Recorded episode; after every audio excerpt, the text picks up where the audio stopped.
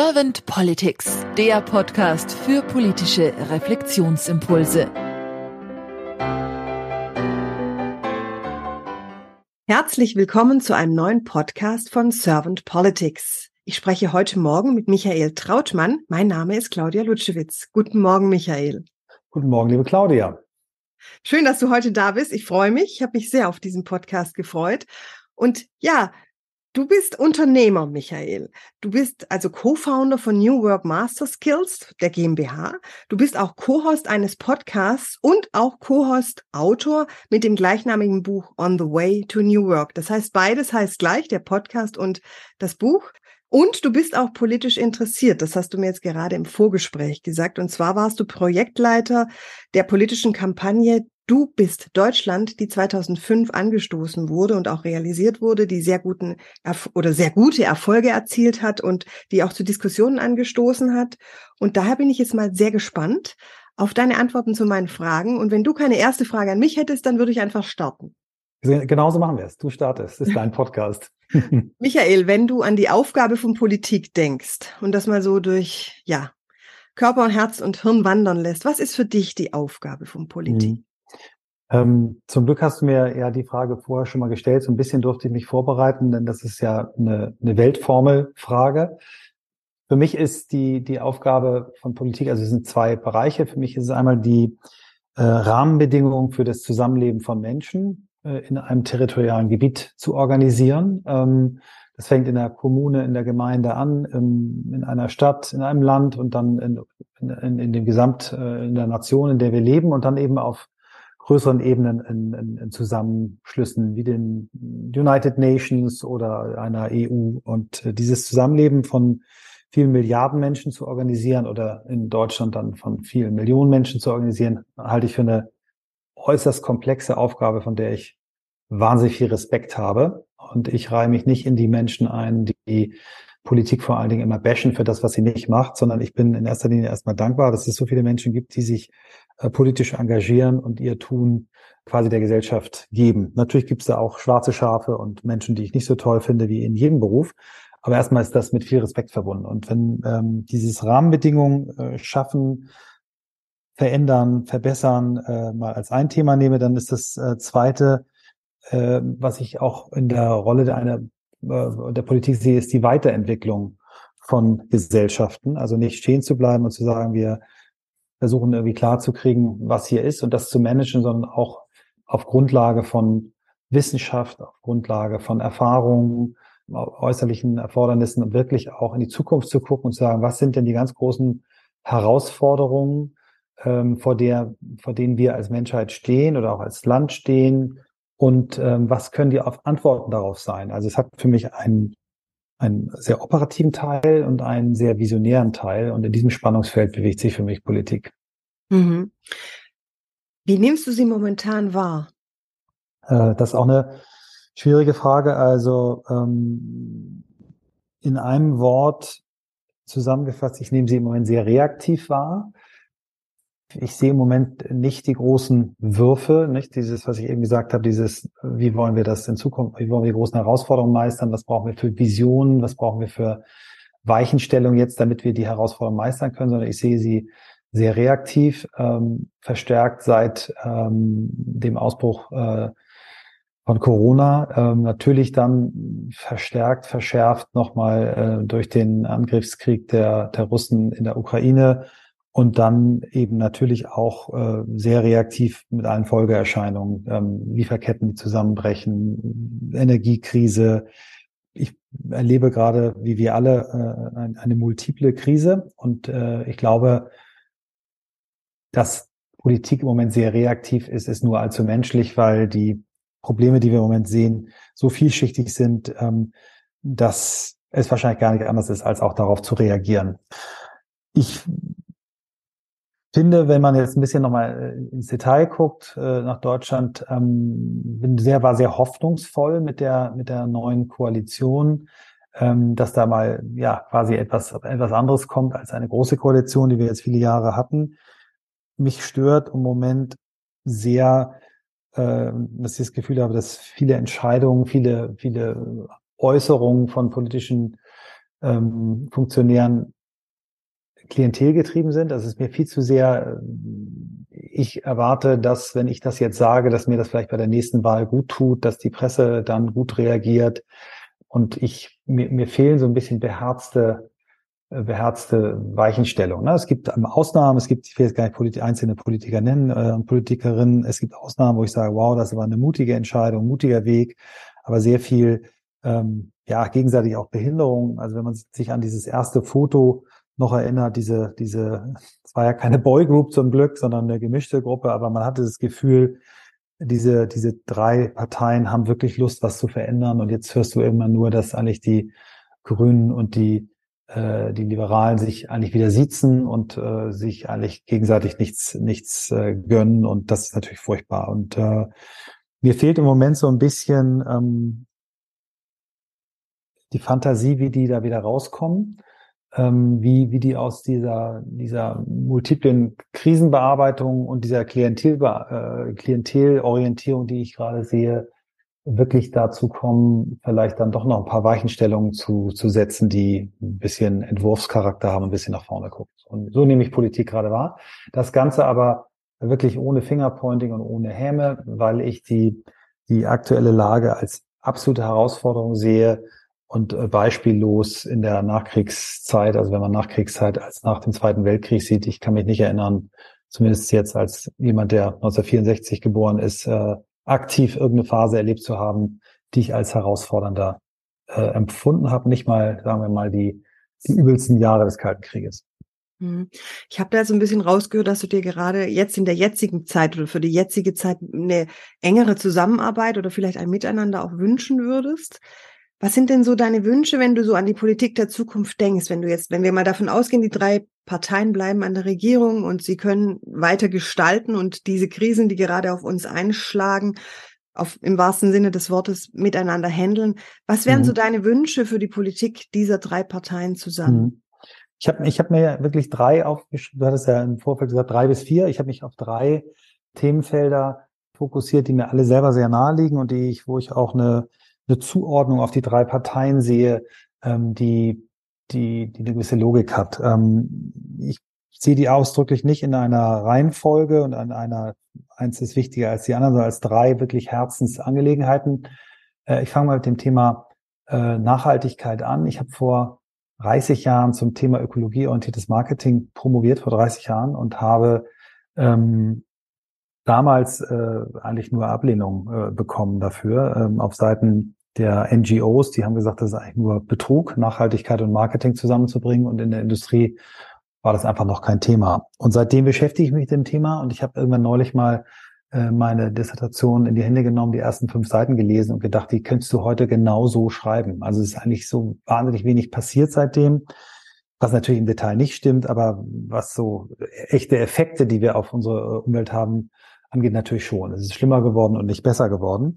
Und ich sehe wirklich eine der, der größten Herausforderungen, äh, Nachhaltigkeit in alle Aspekte der Politik einzubauen. Für mich ist das äh, ganz klar mit einem Wort zu, ähm, ist der Ankerpunkt, das ist eine, eine Verursachungsgerechtigkeit. Ich weiß gar nicht, ob es das Wort gibt, aber mir, mir geht es sehr darum, dass Menschen, die, äh, egal ob sie produzieren, ob sie konsumieren, ähm, die Natur belasten, das tun alle, also dass Natur einen Preis bekommt. Das mag jetzt sehr transaktional klingen, aber ich glaube, das ist absolut notwendig.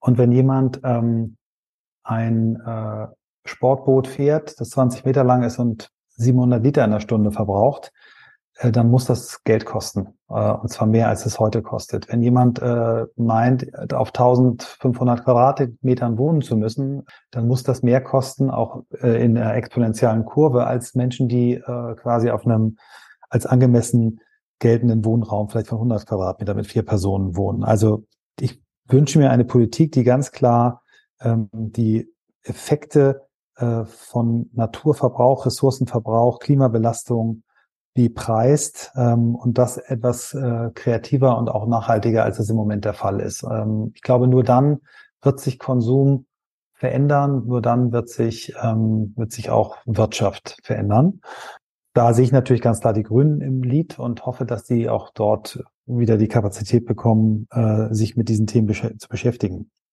Das zweite Thema ist äh, das Thema Bildung. Da könnte ich mir die, die FDP äh, im Lied vorstellen.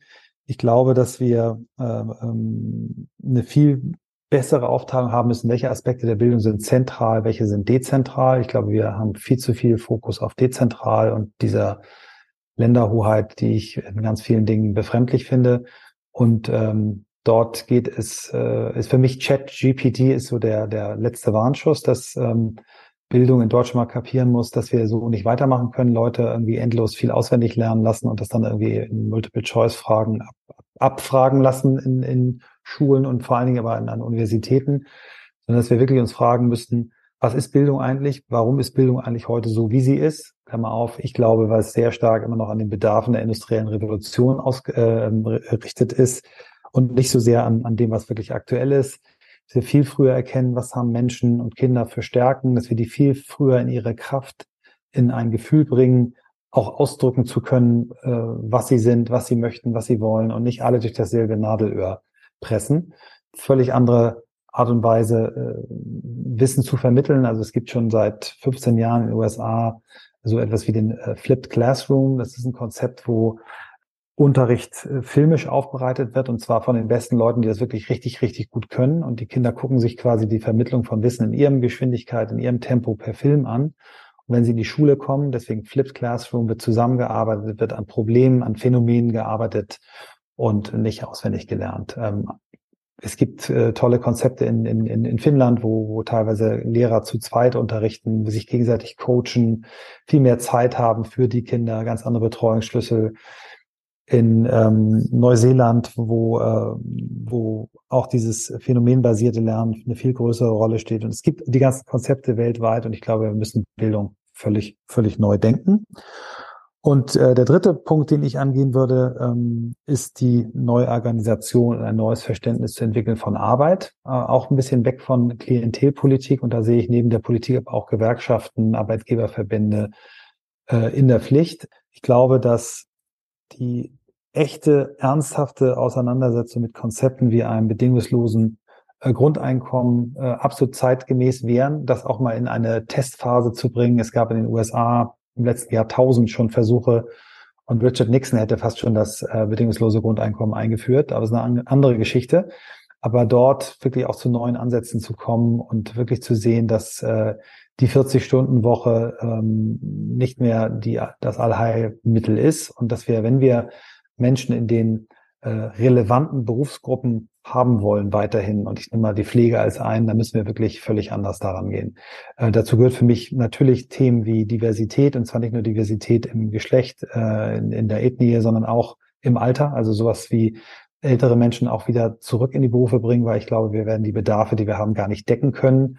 Ähm, also ja, das sind die drei großen Themen, Nachhaltigkeit, Bildung und Arbeit, die ich angehen würde.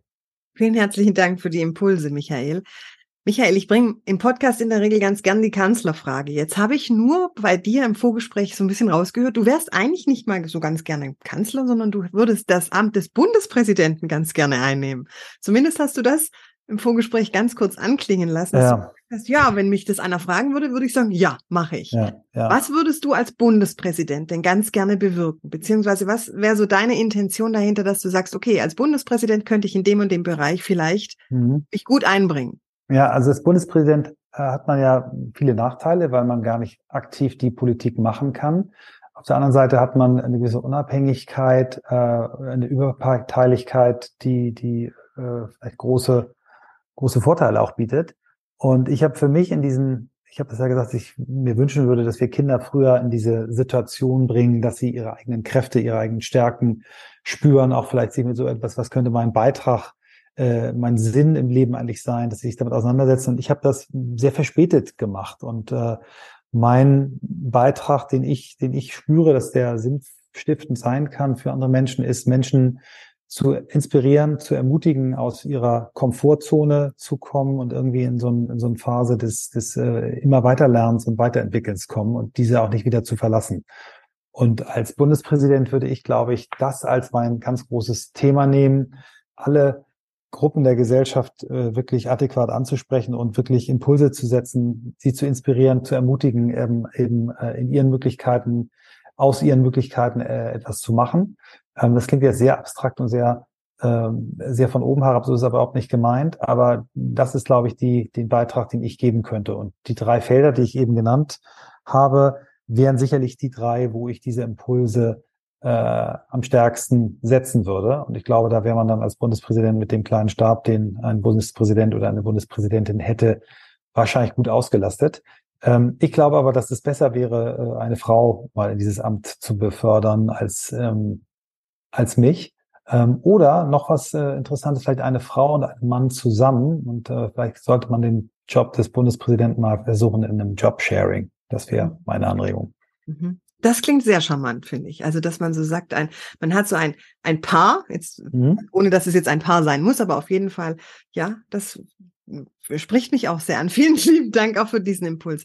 Michael, ich danke dir ganz herzlich für deine Zeit, für deine Gedanken, die du hier geteilt hast. Und habe ich jetzt zum Schluss noch irgendeine Frage dir vergessen zu stellen, die du gerne beantwortet hättest zum Thema Politik der Zukunft? Ähm, ja, die, die Frage, die, die vielleicht noch wichtig ist, wie bekommen wir, die können wir vielleicht gemeinsam diskutieren, vielleicht können wir die, weil ich habe die Antwort nicht, wie bekommen wir junge Menschen äh, dazu, sich für Politik wieder mehr zu interessieren. Es gibt natürlich äh, junge Menschen, die politisch interessiert sind, äh, ob das jetzt Fridays for Future ist, ob das ähm, auch die, die neueren Gruppierungen sind, deren Mittel ich nicht alle richtig cool finde, aber deren, deren, deren Not ich fühle und spüre und auch teile. Also wie, wie bekommen wir aber noch breitere Kreise von, von jungen Menschen wieder in die Politik? Und wie sorgen wir dafür, dass Menschen, die älter werden, äh, eben das Interesse an Politik nicht zu früh verlieren? Das wäre so eine Frage, die ich gerne nochmal diskutieren. Ich habe aber keine Antwort. Vielleicht hast du Antworten. Also ich habe zwei Ideen dazu. Also ich denke, einmal ist es das Zuhören. Das heißt, den jungen Menschen eher zuhören und auch den älteren Menschen mehr zuhören. Wo drückt euch der Schuh? Was wünscht ihr euch? Was sind so eure Gedanken? Was beschäftigt euch? Und das andere, denke ich, glaube, wo wir alle gefordert sind, ist, dass das Bild des Politikers und der Politikerin wieder besser wird. Momentan habe ich so den Eindruck, wir schlagen auf diese Politiker und Politikerinnen ein, verbal und auch untereinander, was so passiert, wo man merkt, in den Parteien selber ist es ja häufig so, dass die Politiker sich Situationen ausgesetzt fühlen. Da gibt es ein Buch, das heißt, alleiner kannst du gar nicht sein. Das haben Politiker mhm. geschrieben. Und die schreiben davon, welche Ängste sie auch in der Partei bewältigen mussten. Da denke ich, wir dürfen in ein anderes Miteinander kommen, damit die Politik wieder ein anderes Standing bekommt. Das wären so meine Ideen. Hast du welche? Ich äh, finde die Ideen sensationell gut und würde, äh, würde sagen, damit hast du ein wunderbares Ende dieses Podcasts gesetzt. Mir fällt aktuell nichts Besseres ein, aber ich denke mal drüber nach. Ja, wunderbar, Michael. Dann danke ich dir ganz, ganz herzlich und dann sage ich einfach mal bis bald. Bis bald.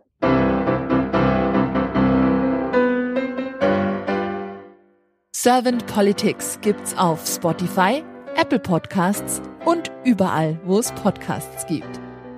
Abonniert uns gerne und hinterlasst uns eine Bewertung. Servant Politics, der Podcast für politische Reflexionsimpulse.